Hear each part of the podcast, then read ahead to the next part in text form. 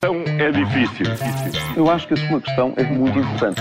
Eu não lhe vou responder essa pergunta porque não me apetece. Ficará eventualmente a pergunta no ar. É uma boa pergunta essa.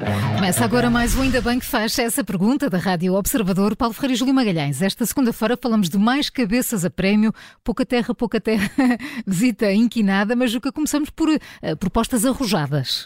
A iniciativa liberal não estará a sonhar alto demais. Oh, fazer uh, propostas ainda não paga imposto, Júlio. É, pois não, mas dou então conta das propostas da iniciativa liberal que vai, que diz que vão levar à Assembleia da República. Todos lembramos que em 2017 foi proposto uh, e prometido pelo Primeiro-Ministro passar o Infarmed para o Porto. Lembram-se o que aconteceu? Não veio, claro. Como a descentralização e a agilização também nunca aconteceram. Ora, agora a IEL propõe o seguinte: Infarmed para o Porto. A ASAI para Braga, o IFAP, o Instituto de Financiamento da Agricultura e Pescas, para a Guarda, Fundação Inatel para Faro, Autoridade da Concorrência para Santarém. O horizonte das transferências para 2024, ou seja, já no próximo ano, sendo, dizem ainda, que o Inatel e a Autoridade da Concorrência podem vir já este ano. As propostas até são boas, até porque um estudo da Universidade do Minho conclui sem surpresa que Portugal é dos Estados mais centralistas da OCDE.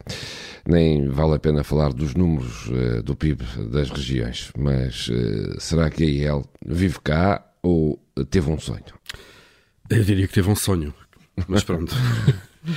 Olhem, Marcelo pede que não se inquine a visita de Lula a Portugal, eh, mas a visita não foi já inquinada pelo Ministro do, dos Negócios Estrangeiros. A polémica já é inevitável, não é, Paulo? E não vai ser fácil descalçar esta bota. É, não vai ser nada fácil. A polémica, de facto, foi, foi criada pelo próprio Ministro dos Negócios Estrangeiros, quando anunciou que o Presidente brasileiro iria discursar na sessão solene do 25 de Abril na Assembleia da República.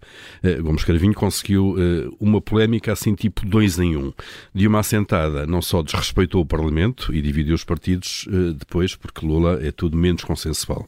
Marcelo Rebelo de Sousa tenta agora lançar alguma água na fervura, pedindo que a visita de Lula da Silva uh, não seja ofuscada então por questões protocolares e políticas, uh, apelando que o foco se mantenha nos laços entre Portugal e Brasil.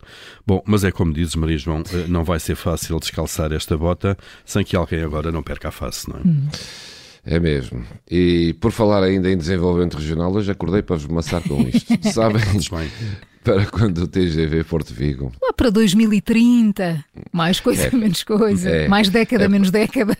É para aí que aponta o plano. Mas alguém fez mal as contas. De resto, em relação ao TGV e às pontes, já aqui fizemos quase uma aposta que as datas propostas para a conclusão não se vão cumprir.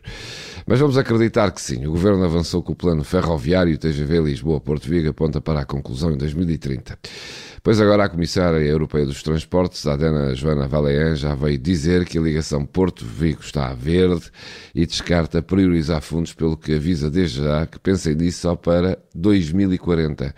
Ora, do Porto a Vigo é pouco mais de uma hora de carro, como sabem, o comboio dura horas, porque ainda é gasóleo e sabe-se que, como esta ligação Norte-Galiza é decisiva para o desenvolvimento da região e da economia. Por isso, como já aqui dissemos mais vezes e várias vezes, o melhor mesmo é esperarmos sentados. Vamos.